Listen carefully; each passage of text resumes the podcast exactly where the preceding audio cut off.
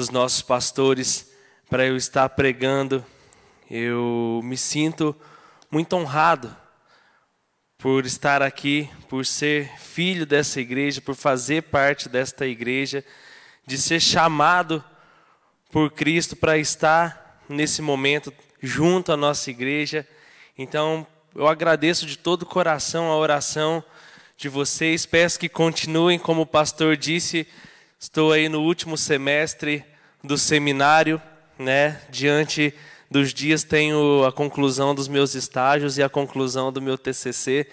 Eu confesso para vocês que no primeiro semestre do seminário eu pensei comigo, as matérias difíceis vão vir agora, semestre que vem, eu já vou estar mais habituado. Meus irmãos, foi um engano. Cada semestre que passa é muito mais difícil essa vida acadêmica. Para mim foi um grande e é um grande desafio por ter retomado os estudos depois de mais de 10 anos.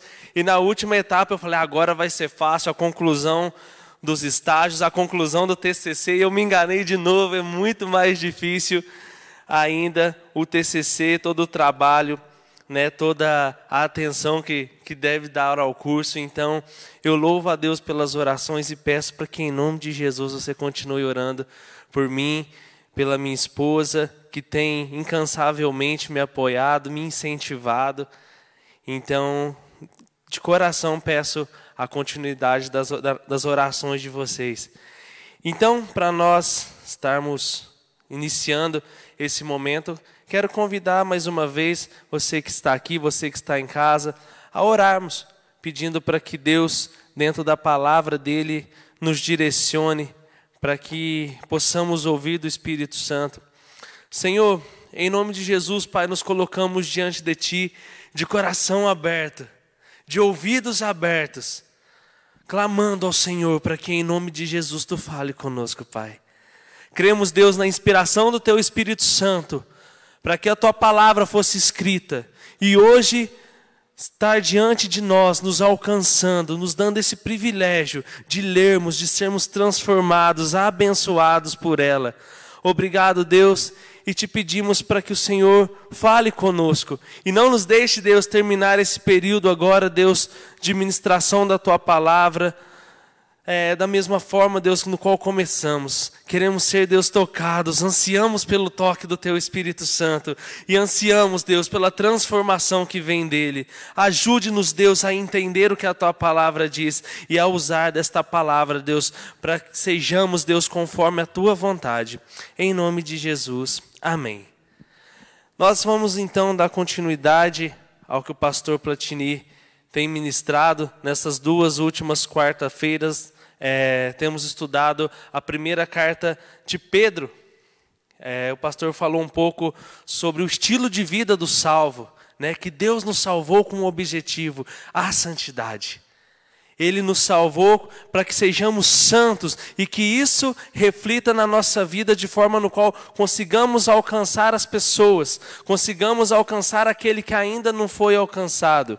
E hoje nós vamos falar dando continuidade dentro de um assunto que o apóstolo Pedro trata conosco de forma transformadora, de forma que Deus o inspirou para que a palavra dele nesse texto nos auxiliasse a sermos mais é, conforme a vontade de Deus do que, do que somos hoje, pela transformação do Espírito Santo. Deus a partir do momento que Ele transforma a nossa vida, a partir do momento no qual nós entendemos o preço que foi pago na cruz, entramos em um processo. Um processo de santificação, um processo de, de aproximação. E nunca é, seria correto dizermos que já está bom demais. Sempre há o que aprender, sempre há o que ver. Eu tenho lido um livro que chama é muito bom do escritor Eugene Peterson. Ele se chama um, um Pastor Segundo o Coração de Deus. E nesse livro eu tenho aprendido algumas lições que ele trata sobre ser cristão quando você, é, você não tem que demonstrar ser cristão. Então, Jesus, ele nos chama a essa santidade. Eu gostaria de convidar você a abrir a sua Bíblia comigo na carta de primeira, primeira carta de Pedro, capítulo 2. Nós vamos estar lendo do versículo 1 ao versículo 10. E o tema deste momento que eu quero, junto com você, aprender, por mais que Deus tenha me direcionado no preparo dessa mensagem, eu vi que eu tenho muito a aprender com ela. E hoje, repassando, repassei no trabalho, repassei em casa, e eu falei: Uau, Deus, tem coisa que o Senhor está falando comigo agora que antes não havia falado. Então, a palavra de Deus é sempre novidade para nós. Então, vamos juntos ler primeira carta de Pedro, capítulo 2, a partir do verso 1 ao 10. Despojando-vos, portanto, de toda maldade e dolo, de hipocrisias e invejas, e de toda sorte de maledicências Desejai ardentemente, como crianças recém-nascidas, o genuíno leite espiritual, para que por ele vos seja dado crescimento para a salvação, se é que já tendes a experiência de que o Senhor é bondoso. Chegando-vos para ele, a pedra que vive, rejeitada, sim, pelos homens, mas para com Deus eleita e preciosa. Também vós mesmos, como pedras que vivem, sois edificados casa espiritual, para serdes sacerdócio santo, a fim de oferecerdes sacrifícios espirituais agradáveis a Deus por intermédio de Jesus Cristo. Pois isto está na Escritura. Eis que ponho em Sião uma pedra angular, eleita e preciosa, e quem nela crer não será de modo algum envergonhado para que vós outros, portanto, os que crerdes, é a preciosidade, mas para os descrentes, a pedra que os construtores rejeitaram, essa veio a ser a principal pedra angular, e pedra de tropeço e rocha de ofensa. São estes os que tropeçam na palavra, sendo desobedientes, para que para o que também foram postos. Vós, porém, sois raça eleita, sacerdócio real, nação santa, povo de propriedade exclusiva de Deus, a fim de proclamardes as virtudes daquele que vos chamou das trevas para a sua maravilhosa luz. Vós, sim, que antes não era povo, mas agora sois povo de Deus, que não tinhais alcançado a misericórdia, mas agora alcançastes a misericórdia. Nós vemos nesse texto algumas instruções de Pedro para que eu e você tenhamos uma espiritualidade crescente. Que a parte do processo de salvação seja o crescimento espiritual na vida do salvo. Então nós precisamos analisar alguns pontos no qual Pedro busca tratar comigo e com você. Logo no primeiro capítulo, no primeiro versículo, perdão, Pedro ele já traz a palavra despojar, despojando-se. E para nós entendermos o que essa palavra traz de significado para nós, eu gostaria de trazer e apresentar ela do grego, que ela é, tem o significado no vocábulo apotestai, né? que significa é, tirar a roupa velha, tirar a roupa suja. Então, despojar, vindo desse contexto, Pedro está dizendo: tire isso de você é algo que nós, no automático, não percebemos que geralmente está na nossa vida. Nós, quando lemos que Pedro falando, olha, tira toda a maldade de você. Aí você fala, eu não sou mal, não, Pedro, calma. Não, então tira de você toda a hipocrisia. Eu, hipócrita, Pedro, jamais. Então, Pedro vai nos ensinar que para que a nossa espiritualidade cresça, nós precisamos então tirar de nós algumas coisas coisas talvez conscientes e inconscientes que há dentro do nosso coração, perceptíveis e imperceptíveis que existam dentro do nosso coração, porque geralmente praticamos determinadas maldades que para nós são bondade. Isso nós vamos ver. E em primeiro lugar, quando Pedro fala dessa maldade, de toda essa maldade, Pedro não está dando especificamente é, uma qualidade, é, um, falando de um tipo de maldade. Ele está falando da premissa da maldade. A premissa da maldade é a maldade que gera todos os pecados. Se Pedro estivesse direcionando, olha, você não pode ser mal nessa área, mas não. Pedro sabe da natureza do ser humano. Pedro sabe do que está no coração do ser humano. sabe que o pecado ele aprisiona o ser humano, então ele está falando: olha, de toda maldade, é disso que eu quero que você se despoje, que você tire de você. E isso é muito específico porque a maldade ela é, a, é o principal fator da queda do homem. O pecado, desde Gênesis até Apocalipse, o pecado é a premissa de tudo que faz mal. O pecado, ele, ele recebe vários nomes, mas a premissa é sempre a maldade. Então, por isso, Pedro, ele nos instrui a isso, a tirar isso de nós. E como nós percebemos que está dentro de nós? Quando nós olhamos para dentro de nós, dentro do que a palavra diz de forma aprofundada. Porque você ler toda a maldade, ah, mas eu não sou mal, mas quando nós começamos a olhar para as nossas atitudes, nós começamos a ver que o que praticamos é mal que o que praticamos entristece ao Senhor. E uma outra coisa que Pedro também fala para que nós nos despojemos é do dolo. E eu achei muito bacana é, a explicação do pastor Hernandes Dias Lopes falando desse dolo. Né? Ele traz a analogia a um crime doloso. O que é o crime doloso? É aquele crime no qual há a intenção há a intenção de você fazer algo, mas depois que você faz esse algo, você age como se não tivesse feito esse algo.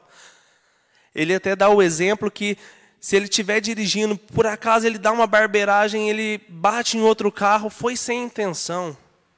E ali ele consegue então se justificar, diferente da ação no qual ele pensa, ele planeja, e eu falo, eu vou atropelar, e ele atropelando, depois, nossa, foi sem querer. Então Pedro, ele diz é, para nós que o dolo aqui é um espírito traiçoeiro, de duas caras em nós, que tenta colocar diante das pessoas alguém que nós não somos. Então Pedro também fala para nós nos despojarmos disso, porque ele entende e nos mostra que isso é uma, algo da natureza do homem. Porque antes de Jesus, antes do marco de Cristo na nossa vida, nós tratamos isso como naturalidade, a ponto que isso se cauterizou em nós. E quando isso se cauteriza em nós, dificilmente, sem Jesus, nós vamos conseguir identificar que isso é algo mal. Um terceiro item que Pedro nos dá a orientação para nós nos despojarmos é da hipocrisia. Hipocrisia é ser aquilo que geralmente as pessoas querem e que na verdade nós não somos. Diante das pessoas, nós somos outras pessoas, isso é muito prejudicial porque nós tentamos agradar diferentes pessoas em diferentes lugares, em diferentes contextos, e quanto mais nós exercemos isso, mais nós nos esvaziamos, mais a nossa vida passa a ser sem sentido, porque na verdade, ser hipócrita é ser bonito por fora, mas podre por dentro. Esses dias nós, nós não, a, a, Bianca ela comprou uma caixinha de morango e essa caixa de morango era toda bonita por fora. E eu falei, nossa, que morango gostoso, tava cheiroso, mas eu fui, eu não tenho o hábito de lavar frutas para comer. E ela lava, ela tira, ela parte. E eu peguei um desses morangos, no que eu peguei, mordi aquele morango todo podre por dentro. Então, uma forma da gente entender a hipocrisia é olhar para isso, é aparentar ser uma coisa que na verdade nós não somos. Uma outra coisa que Pedro também trata, isso só no versículo primeiro, e ainda temos outros nove pela frente. Prometo ser mais breve, mas esse vai nos auxiliar em todo o estudo que nós teremos aqui. Um outro item é que Pedro fala para que nós nos despojemos dele é a inveja. E a inveja, ela é muito prejudicial tanto quanto de, os outros demais itens, porque a inveja ela coloca em nós que nossa felicidade depende de, de ter. Tudo que o outro tem, nós precisamos ter. Tudo que o outro conquista, nós precisamos conquistar. E isso coloca em nós um distanciamento que olhamos para determinada pessoa. É, um exemplo, vamos olhar para o pastor, nossa, que homem sábio, uh, lê bastante livro, eu preciso ser aquilo, eu preciso ser, mas de repente Deus quer que você seja uma outra coisa. Imagina se todas as pessoas do mundo fossem pastores, aonde estariam os médicos? Aonde estaria o pessoal de frente, está aqui, Eliane, de frente à linha de combate, ao vírus. Então Deus, ele chama cada um para ser aquilo que ele quer que seja. Então Deus tem um chamado para cada um de nós. Então Pedro, ele vai falar o seguinte, olha, Deus te chamou para ser pastor, seja o pastor. Deus te chamou para ser o pedreiro, o médico, o padeiro, seja, seja da melhor forma. Perceba que para nós é muito mais fácil viver a tristeza do outro do que a alegria. Eu nunca vi ninguém se alegrando com alguém que está de luto. Eu nunca vi ninguém se alegrando com alguém que perdeu tudo. Mas quando alguém ganha alguma coisa, a gente pode até se aproximar. Mas quando é para ficar feliz com essa pessoa, nós não ficamos. E o nosso coração está cheio dessa semente. Isso é o pior. E precisamos entender que isso vai nos deixar doente. Isso vai nos deixar distantes. E é por isso que Pedro então fala: lance isso fora. Pega essa roupa que você está vestida, vestindo manchada, imaculada pelo mal, pega e lança fora. Porque nós vamos ver mais à frente que Jesus, ele nos dá uma nova veste. Jesus, ele tira de nós tudo isso.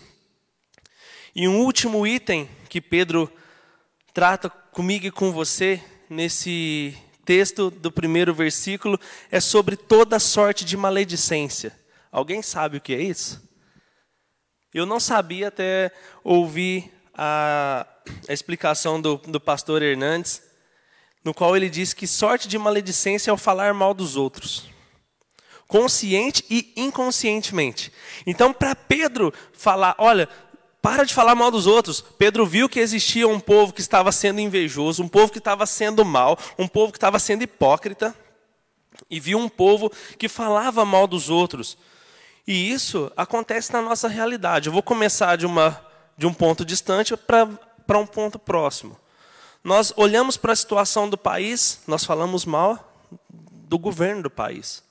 Olhamos para a nossa cidade, prefeito fecha, prefeito abre, o povo briga, o povo não briga, nós falamos mal do prefeito. E aí começa a se aproximar, falamos mal do nosso trabalho, falamos mal da nossa própria família e falamos mal da nossa igreja. Falamos mal da situação do nosso irmão. Só que existe um grande problema nisso. Que quando falamos mal, criamos uma reação nova de cadeia. Porque se eu falo mal de uma determinada pessoa para o pastor, o pastor vai falar para outra pessoa que eu falei mal da outra pessoa, e a pessoa vai falar que o Tiago é um cara que só fala mal das pessoas. Então isso vai virando uma constante que vai sair de controle. E o que Pedro está dizendo até aqui, nesse ponto, é que isso não condiz com a vida de um cristão. Isso não condiz com a vida de um salvo. E é por isso que nós precisamos nos despojar destas coisas: da maldade, do dolo, da hipocrisia, da inveja, de toda sorte de maledicência. Porque quando Jesus estava naquela cruz, ele disse assim: eles não sabem o que estão fazendo. E realmente, nós praticamos essas coisas conscientes e inconscientes. Por isso a instrução dada por Pedro para nós aqui essa noite. Para que nós deixemos isso. E isso é um processo. Isso precisa que eu e você busquemos em Cristo Jesus.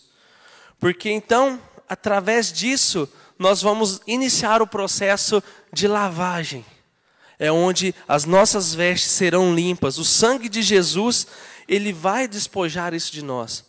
Quando entendermos o sacrifício de Cristo na cruz, aí sim abrimos mão destas coisas.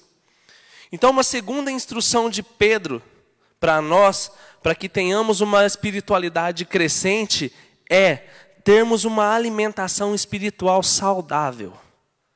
Isso nós vemos no versículo 2 e 3, que ele diz assim: Desejai ardentemente, como criança recém-nascida, o genuíno leite espiritual, para que por ele vos seja dado crescimento para a salvação, se é que já tendes a experiência de que o Senhor é bondoso.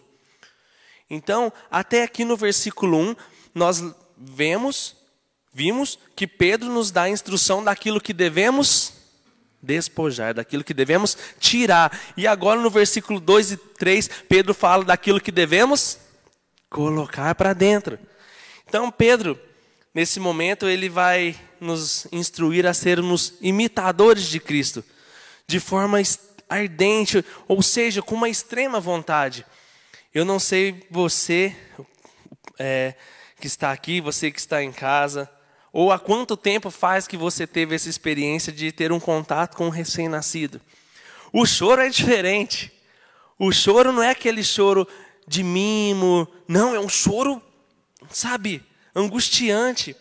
E eu li uma pesquisa do, da USP, divulgada em 2009, que foi divulgada pelo Ministério da Saúde, que diz assim: o aleitamento materno é a mais sábia estratégia natural do vínculo, afetuoso, protetivo e nutritivo para a criança e constitui a mais sensível, econômica, eficaz intervenção para a redução da morbimortalidade infantil. Desta forma, damos o alimento para que a criança cresça saudável, para que a criança cresça forte, para que a criança cresça conforme ela deve crescer. E o que isso então quer nos dizer dentro desse contexto? O que essa pesquisa traz para nós é que ela diz que o quanto mais desejarmos nos alimentar, mais cresceremos. Né? Nós temos visto isso na minha casa. O meu sobrinho nasceu prematuro na sua formação, mas ele nasceu sim no tempo certo e ele nasceu com 1,8 kg. E aí ele começou a perder muito peso, a ponto de chegar em 1,560 kg. gramas. E ali eles tentando dar leite, tentando amamentar e nada. Mas quando, quando ele começou a se alimentar da forma certa, ele começou a se desenvolver. E a nossa espiritualidade, ela funciona mais ou menos assim. Por que, que Pedro fala do leite genuíno? É porque existem leites que não são o leite necessário para nós. Existem alimentos que estão diante da nossa mesa que vão nos fazer mal. Existe alimento que estão diante de nós que ao invés de nos fazer bem e proporcionar crescimento, vai proporcionar ruína para nós. Pedro não está simplesmente falando, olha, toma leite que você vai crescer, beba da palavra, se alimente. Não. Pedro está falando, cuidado. Tem coisa por aí, tem lobo vestido na pele de cordeiro, para, em vez de fazer você crescer, afundar você. Pedro, ele não está tratando somente da, da alimentação regular, mas ele está falando aqui da qualidade da nossa alimentação. Pedro está falando da forma no qual devemos nos alimentar. Pedro está falando que diante de nós tem um banquete, mesmo em meio a uma pandemia, mesmo em meio a um período de quarentena, onde todas as coisas foram restritas. Tem muita live acontecendo boa, mas tem muita live que está acontecendo ruim. Tem muita palavra sendo distorcida, mas tem muita palavra verdadeira sendo pregada também. Tem muita música por aí que diz ser de Deus, mas que na verdade não é. Mas enquanto isto, tem muita música que fala ao nosso coração. Quando nós cantamos Santo Espírito, vem inundar, encher este lugar, nós estamos clamando para que o Espírito Santo venha para dentro de nós. Esse lugar somos nós. Não é a, a estrutura, mas sim nós. Então por isso nós precisamos e ansiamos desejar nos alimentar como uma criança, sim, recém-nascida, desesperada. Precisamos a todo tempo ler a palavra, estar em contato com a palavra, ouvir do Senhor, ouvir louvores. Nós temos que nos alimentar sim como crianças recém-nascidas, mas temos que ser adultos prudentes diante daquilo que está na nossa mesa.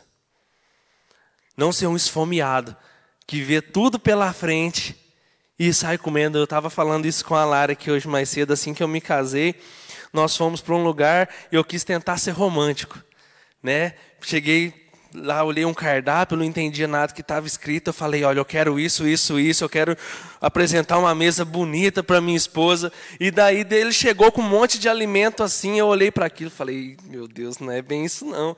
E aí comemos aquilo, resultado, passamos mal na lua de mel. Que beleza! Então precisamos ser prudentes. Como ser prudentes? Através da palavra. Nós precisamos filtrar tudo aquilo que está diante de nós, para que absorvamos assim o que é bom e o que é de Deus. Nós precisamos é, estar atentos a tudo aquilo que, que está acontecendo.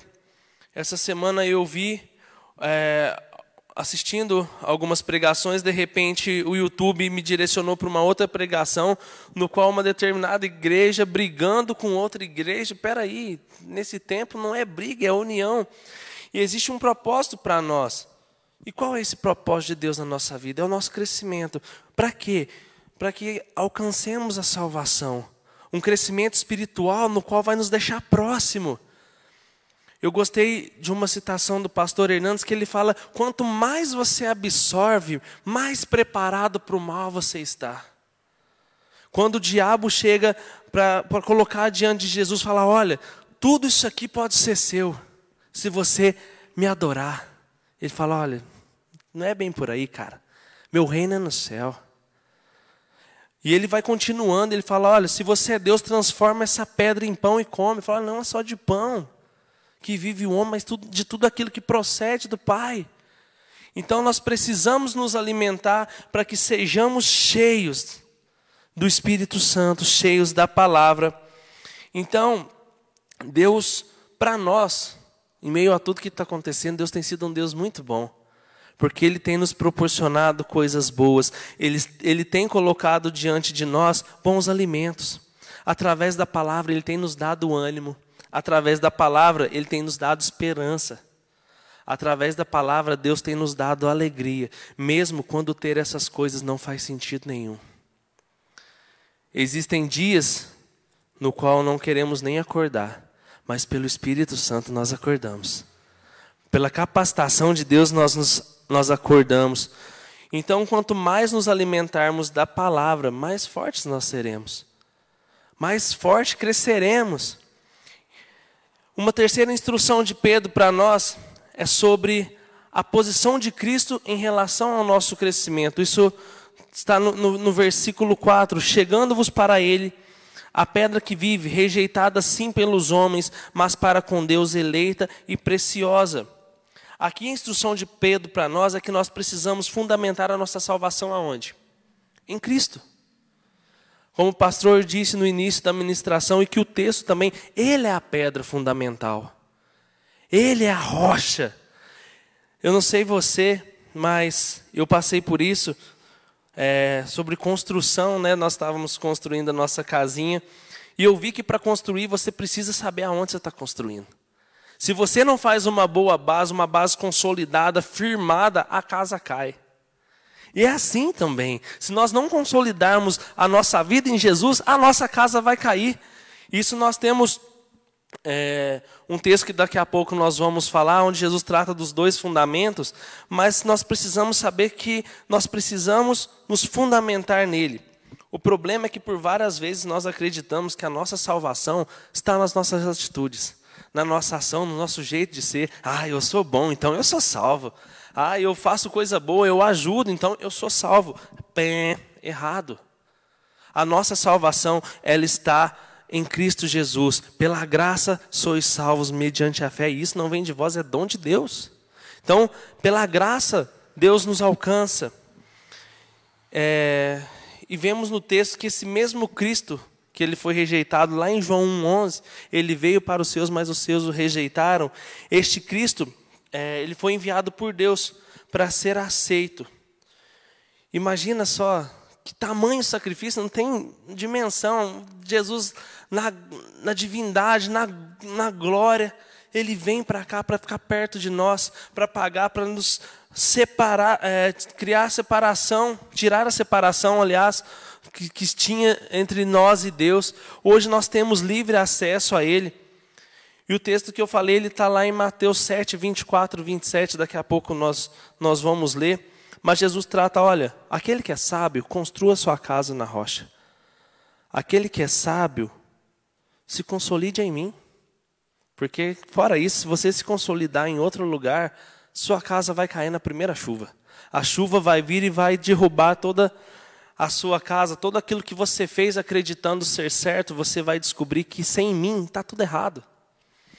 Para entendermos então esse conceito que o versículo 4 nos diz, de pedra viva, nós precisamos entender que aqui Pedro não está falando de um objeto, tá, gente? Quando Pedro fala da pedra viva, ele está falando da pessoa viva de Cristo Jesus. né? Porque geralmente nós pensamos, espera aí, uma pedra viva, um objeto? Não. Da mesma forma que vemos a expressão pedra viva, nós vemos a expressão pão vivo, nós vemos a expressão água viva, e é tudo referente a Jesus. Jesus fala: aquele que tem sede, tomar dessa água do seu é, interior vai gerar fontes de água vida. Jesus está falando que aquele que tomar dele jamais vai ter sede. Jesus está falando da eternidade. Jesus está falando, quando fala, olha, o pão vivo que desceu do céu, aquele que comer não vai ter mais fome. Jesus está falando da eternidade. É, é onde nós precisamos estar consolidados. É onde os nossos olhos precisam estar. Porque se nós nos consolidarmos na pedra viva, se nós comermos do pão vivo, se nós bebermos da água viva, nós estaremos nos alimentando da forma correta. E assim nós vamos crescer da forma correta. Então, uma quarta instrução de Pedro, já caminhando para o final do texto, estou quase terminando a introdução, viu gente? Brincadeira é o seguinte: nós precisamos entender que o nosso relacionamento com Deus ele é orgânico, ele é vivo. É, quando nós lemos o versículo 5, 6, 7 e 8, a relação de pedras vivas, Pedro está falando de nós. É que nós fazemos parte no qual essas pedras vivas estão sobre a pedra fundamental. E o pastor Hernandes ele faz uma analogia muito bacana, que ele trata isso como um prédio. Um prédio ele é composto por vários tijolinhos e cada um de nós somos um desses tijolos. Só que nós fora da construção, lá no cantinho, nós não servimos para nada. Nós precisamos fazer parte. Então, a vida, a nossa vida é a vida de Cristo em nós. E eu achei isso fantástico quando ele disse, porque é algo que me faz pensar e refletir em quem eu sou se eu sou ou não parte do rebanho dele, se eu estou compondo esse prédio ou não, ou se eu sou somente um tijolinho. E eu tenho visto que lá em casa é, tem alguns tijolos que ficaram lá e eles estão no tempo. Às vezes eu vou regar a hortinha, cai água neles. E eu fui perceber que esses tijolos estão ficando embolorados. Então tudo aquilo que é sem utilidade é descartado. E nós vamos ver é, logo mais adiante no texto, falando um pouquinho sobre isso. Mas nós precisamos entender que somos parte de Cristo. Né? Nós podemos lembrar de João 15, aonde somos os ramos, os ramos que estão na videira, ou seja, pedras que estão sobre a pedra fundamental, a pedra de alicerce. Nós fazemos parte. Jesus ele pagou um altíssimo preço por mim, por você. Então, Pedro vai nos dizer que somos edificados, assim, casa espiritual, ou seja, a habitação do Espírito Santo. O Espírito Santo passa a habitar em mim e você. É Ele que nos convence, é Ele que nos transforma, é Ele que nos guia, é Ele que nos direciona. Só que existe um grande problema que eu e você, às vezes, nos esquecemos disso. E eu estava lendo também, preparando essa mensagem um comentário do William Barclay que ele diz o seguinte em relação a esse crescimento né, espiritual no qual o texto vai dizer que somos sacerdotes santos, justos, que foram justificados pelo sacrifício de Cristo. Ele diz assim: o sacerdote é o homem que leva a oferta a Deus. O cristão tem que levar continuamente suas ofertas a Deus. Sob a antiga dispensação, as ofertas que se levavam eram animais sacrificados, mas os sacrifícios do cristão são espiritual, são espirituais. O cristão faz da sua obra uma oferta a Deus. Tudo o que faz, o faz para Deus. E quando se procede assim, até, mais, até a mais insignificante tarefa se torna cheia da glória. Então, a partir do momento que fazemos tudo para Deus, quando consolidamos o nosso relacionamento orgânico com Deus, as nossas atitudes passam a ser revestidas de glória. Né? Nós passamos a transbordar isso em nós. As pessoas veem em nós aquela pessoa que era explosiva já não é mais. Por quê? Porque ela tem um relacionamento com Jesus. Aquela pessoa que tinha um problema no seu casamento já não tem por causa de Cristo Jesus. Então, Paulo também vai dizer isto em Romanos 12, Rogo-vos que apresentei o vosso corpo por sacrifício vivo, santo e agradável a Deus. O sacrifício na antiga dispensação, como William Barclay trouxe para nós, é que precisava o sangue ali de um animal ser derramado. E hoje Jesus rasgou o véu para que nós nos apresentemos a Deus como sacrifício. Como? Com as nossas atitudes, com a nossa devoção, com a nossa fé, com a nossa vida, com tudo que nós temos. Então, sendo assim, Deus, Ele deseja de nós, é o amor do nosso coração, as nossas atitudes. E um último ponto no qual Pedro trata conosco dentro desse texto é sobre a nossa identidade espiritual. Né? No versículo 9, ele vai dizer assim: Vós, porém, sois raça eleita, sacerdócio real, nação santa, povo de propriedade exclusiva de Deus, a fim de proclamar as virtudes que vos chamou das trevas para a sua maravilhosa luz. Primeiro, raça eleita quer dizer que nós somos um povo separado. Em meio a tantas nações, em meio a tantos povos, em meio a tanta cultura, Deus nos elegeu. Deus ele nos escolheu de forma no qual contemplemos e vivamos o amor de Cristo Jesus. Sacerdócio real quer dizer o quê? Que nós somos privilegiados por poder estar na presença de Deus.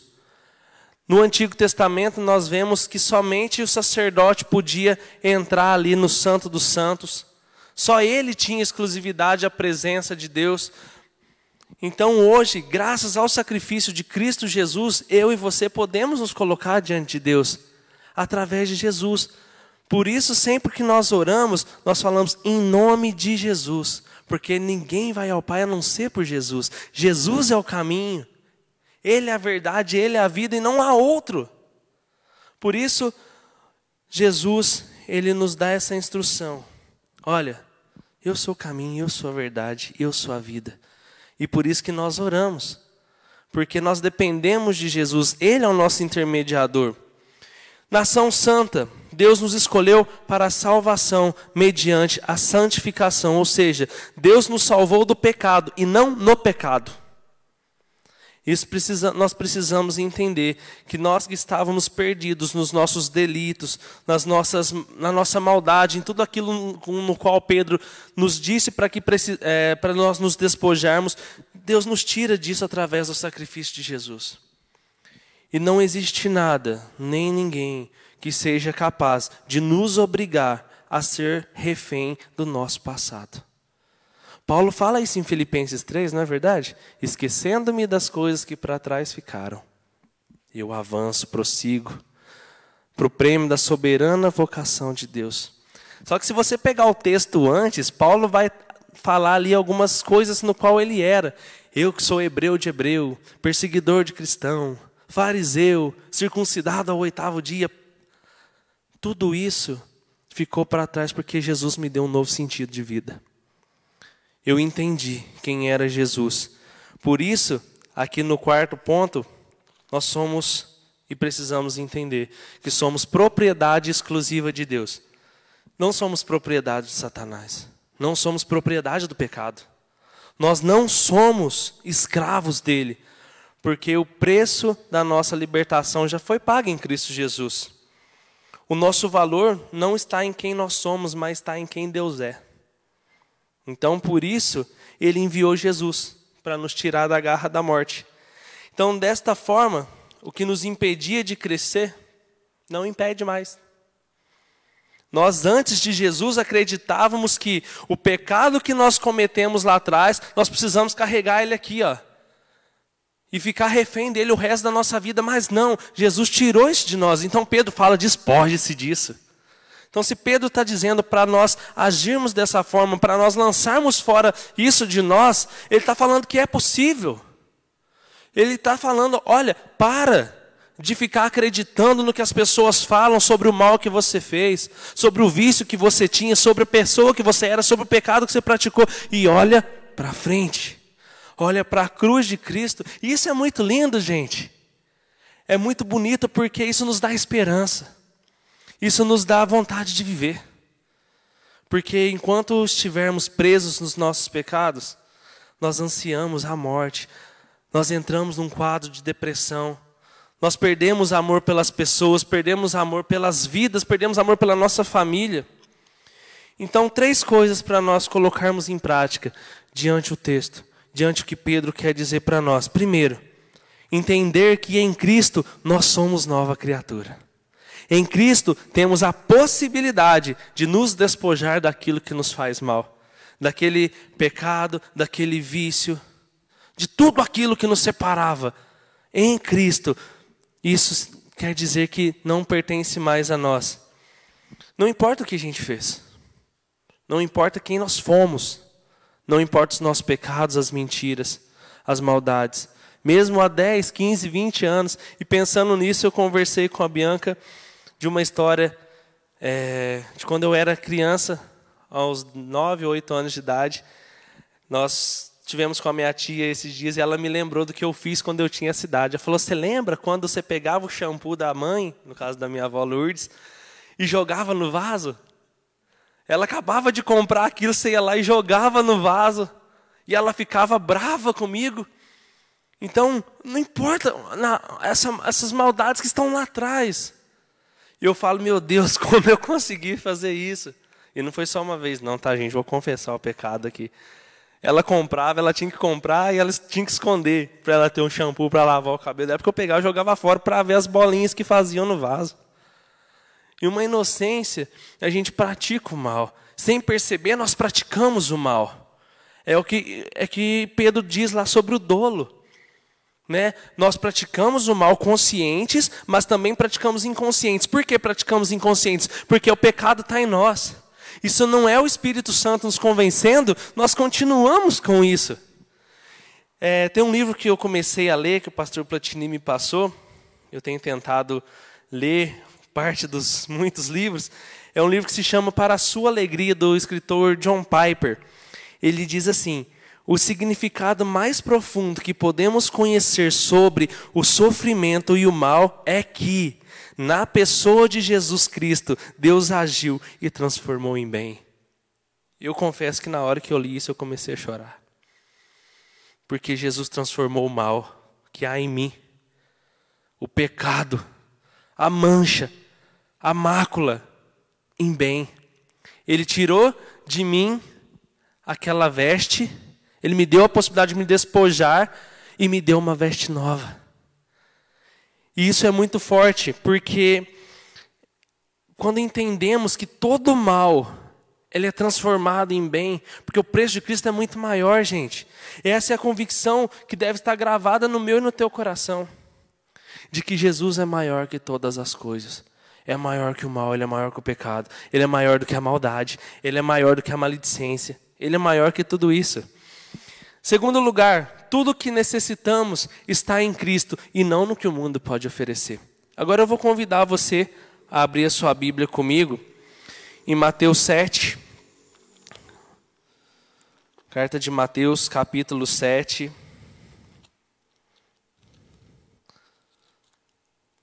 Nós vamos estar lendo o versículo 24 ao versículo 27.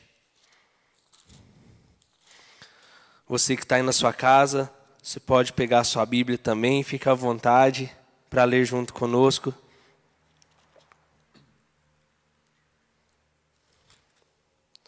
Mateus capítulo 7, a partir do versículo 24, a palavra nos diz assim: Todo aquele, pois, que ouve estas minhas palavras e as pratica, será comparado a um homem prudente que edificou a sua casa sobre a rocha.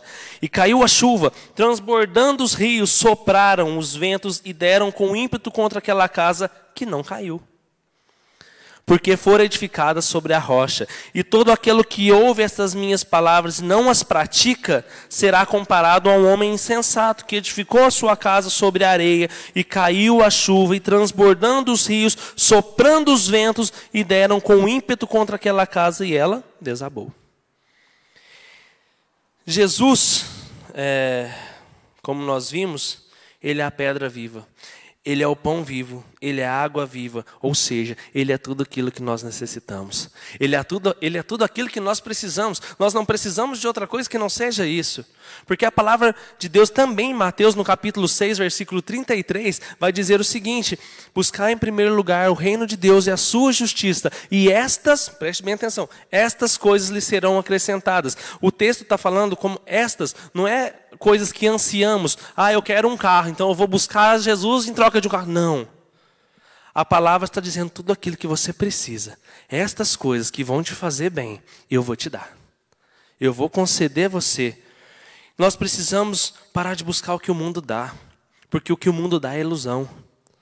Cada um de nós, ah, é, diante dos dias, quando, quando eles vão passando, nosso coração vai sendo habitado por determinados pontos vazios.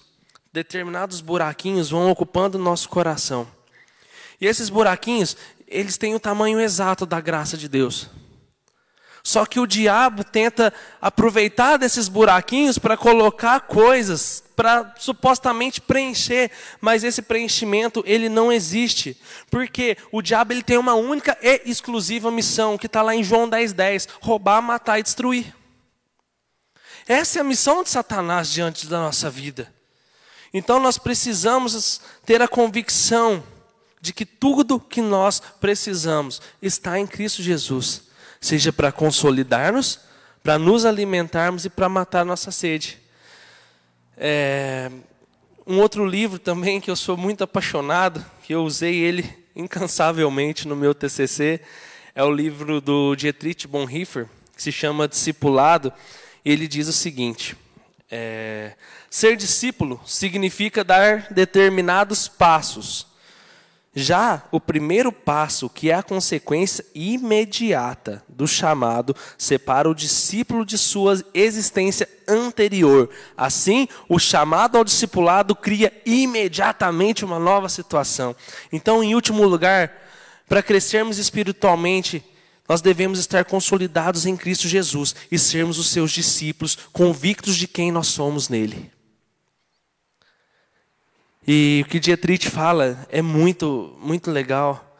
Isso é. A gente cresceu ouvindo a vida inteira. Não, vai lá, dá o primeiro passo. O primeiro passo é o mais difícil. Você der o primeiro passo, depois você vai. E ele fala que esse primeiro passo é o mais importante, é ele que vai determinar a nossa vida diante de Deus. Para que estejamos então consolidados em Cristo, em constante crescimento, nós devemos entrar no caminho que nos conduz a Deus. E quando ele fala desse primeiro passo, é que nós devemos abrir mão. Nós devemos nos despojar. Primeiro passo para você viver uma vida com Cristo. Obrigado lá. Você precisa renunciar a quem você era. Você precisa abrir mão de quem você era porque aí o Espírito Santo age em você. E uma boa notícia para nós é que nós não precisamos da vida passada. Eu quero dizer da vida passada, do nosso passado, de quem nós éramos antes de Cristo. Nós não precisamos do velho homem, da velha mulher para viver em santidade. Nós não precisamos ser escravos do pecado. É, e quando esse primeiro passo for dado, toda a nossa caminhada terá sentido. A nossa vida vai ter um novo objetivo. Servir a Deus é muito bom, é muito gostoso, porque coisas simples se tornam prazerosas. A nossa vida em Cristo passa a ter sentido. Não sei você, mas em algumas situações na minha vida eu me deparei com situações no qual eu ficava desanimado, por mais que eu fazia coisa, eu buscava as coisas, nada estava bom. E aí você vem para a igreja e uma simples palavra é capaz de transformar a sua vida. Esses dias eu estava bem desanimado, sabe? Muito preocupado com muita coisa. A correção do meu TCC que não havia chegado. E o pastor, em uma das mensagens, ele trouxe o testemunho do Miguel. No final do culto, eu cheguei aqui chorando, falando para ele: Olha, pastor, às vezes nós. Eu, né, não estava vendo sentido de vida. Porque o desânimo vem, gente, essa é uma realidade. Mas a palavra que ele deu foi o seguinte: que o Miguel testemunhou que quando Deus falou com ele foi um dia que eu estava no Alaic, eu, Tiago, e eu fiz um apelo, e naquele apelo ele aceitou Jesus. A minha vida naquele dia foi impactada de uma forma transformadora. Eu falei, gente, o pouco que eu faço realmente é muito pouco, porque Deus ele nos dá muito mais. Deus coloca muita coisa na nossa mão, na nossa vida, que é uma crueldade com nós mesmos, ficar parado. Eu falei, pastor, a partir de hoje o senhor pode ter certeza que a minha vida vai mudar em relação a isso. Então, Jesus, ele abre os nossos olhos constantemente, diariamente. Só que às vezes a gente fica tão sobrecarregado com nós mesmos que esquecemos de olhar para a cruz. E naquele momento eu pude abrir os meus olhos, eu senti o que há muito tempo eu não sentia. Aquela coisa assim que eu não conseguia parar de chorar. Eu cheguei em casa, na hora que eu falei isso para a Bianca, falei, Bi, Deus falou comigo, ela me conta o que, que ele falou, eu não consegui de tão eufórico que eu estava. Então, a minha vida foi muito impactada naquele dia, viu, pastor? E a nossa vida, ela é impactada por Cristo Jesus, a partir de quando nós abrimos a porta do nosso coração para Ele. Lá em Apocalipse 3,20 ele fala: Eis que estou à porta e bato. Se ele está batendo, é porque ele foi colocado para fora e nós o colocamos para fora algumas vezes. Então a nossa vida, ela em Cristo tem sentido. Nós precisamos estar com o coração aberto. E há dias eu estava pedindo para Deus, Senhor, queima meu coração, Pai. Eu estou tão desanimado, estou tão triste. Eu quero fazer mais, eu quero estar junto. E a palavra do pastor. Para alguns foi, nossa, que legal, Miguel dando testemunho da, de quando Jesus marcou. Mas para mim, aquela palavra foi o grande chacoalhão. Então, é, decida quando eu falo decida, eu estou dizendo para você: tome uma atitude, dê o primeiro passo, caminhe no caminho no qual conduz a vida. Sejamos então discípulos de Cristo, imitadores dele, para que cresçamos, para que estejamos cada vez mais perto, mais revestidos da palavra. Amém? Então, que Deus nos abençoe. Gostaria nesse momento agora é, fazer uma oração de agradecimento a Deus, mas também colocar diante da igreja, diante dos irmãos, os pedidos de oração anotados aqui nos comentários. Lembrando você que está em casa, você sempre pode deixar os comentar, é, nos comentários pedidos de oração. Você que na igreja também quiser orar, pastor está aqui, eu estou aqui, mande mensagem. É uma coisa que eu sempre falo para muita gente é que nós não somos obrigados a estar sozinhos, porque é isso que o diabo quer que a gente acredite. Mas quando nós, voltando para o texto, nos livramos daquilo que nos faz mal, nós percebemos que Deus coloca pessoas boas no nosso caminho. Então, a Fabiana, ela pediu oração pela sua vida. Maria Cristina, pela vida do pai né? Ela disse que ele está com uma dor muito forte no pescoço. A Célia está pedindo oração pela vida do Rafael, que está com Covid. Né? O Aloísio está pedindo pela Sara, que vai fazer uma cirurgia nessa sexta-feira. E o João Paulo pedindo oração pela família dele. E eu gostaria de pedir uma oração em nome de Jesus pelo meu trabalho. Né? Deus tem permitido algumas pessoas lá ouvir a palavra, não só através de mim, mas através de alguns colegas também. E eu creio que aquele lugar, em nome de Jesus, pode ser transformado. Então, vamos orar. Senhor, nós nos colocamos diante de Ti, Deus, nesse momento, com o coração, Pai, cheio da Tua palavra, cheio daquilo que o Senhor falou conosco. E Deus, queremos que toda é, tudo isso que nós ouvimos, tudo isso que nós aprendemos, que possamos, em nome de Jesus, colocar em prática, Deus. Que não saiamos daqui, Deus, e deixemos aqui tudo aquilo que o Senhor falou, mas que, primeiramente, Deus, que nós possamos nos despojar daquilo que nos separa de Ti daquilo, Deus, que causa separação entre a tua presença em nós. Deus, queremos em nome de Jesus, Pai, ansiar por ti mais e mais. Assim como uma criança recém-nascida anseia pelo, verdadeiro e genuíno leite, nós ansiamos pela tua palavra. E que Deus possamos estar consolidados em ti, que possamos, Deus, estar firmados em ti. Que em nome de Jesus, Deus, que a nossa vida possa, Deus, ser através disso transformada, impactada. Por isso eu clamo ao Senhor, Deus, aqueça o coração da tua igreja. Aqueça, aqueça o coração dos teus filhos. Já tem, tem coração, Deus, que já não sente mais que é amado pelo Senhor. Tem coração, Deus, que anda triste por aí, depressivo. Mas em nome de Jesus, queima, Senhor, o coração da tua igreja. Para que possamos, Deus, é, cumprir o teu chamado como sacerdotes, Deus, que é também de estar diante de ti e levar pessoas a ti. Por isso, Deus, que tudo isso que nós temos em abundância, que em nome de Jesus o Senhor nos ajude a levar isso às pessoas também. Que não guardemos só para nós esse amor, que possamos, Deus, viver uma paixão contagiante, e que em nome de Jesus possamos tomar a atitude necessária para mudar de vida. Por isso, Espírito Santo, ajuda-nos. Ajuda-nos, Deus, a melhorar.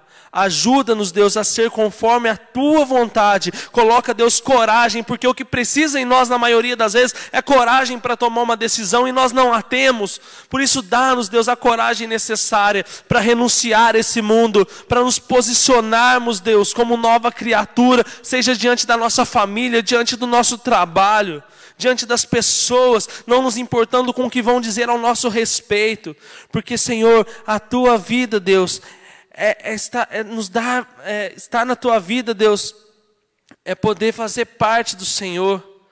Por isso, Deus, obrigado por esse amor, obrigado, Deus, pela tua graça, obrigado, Senhor, pela tua palavra. Em nome de Jesus, Pai, leva-nos para nossa casa, despede-nos, Deus, debaixo, Deus, da tua proteção e que possamos, Senhor, guardar tudo aquilo que nós aprendemos e praticar. Em nome de Jesus, amém.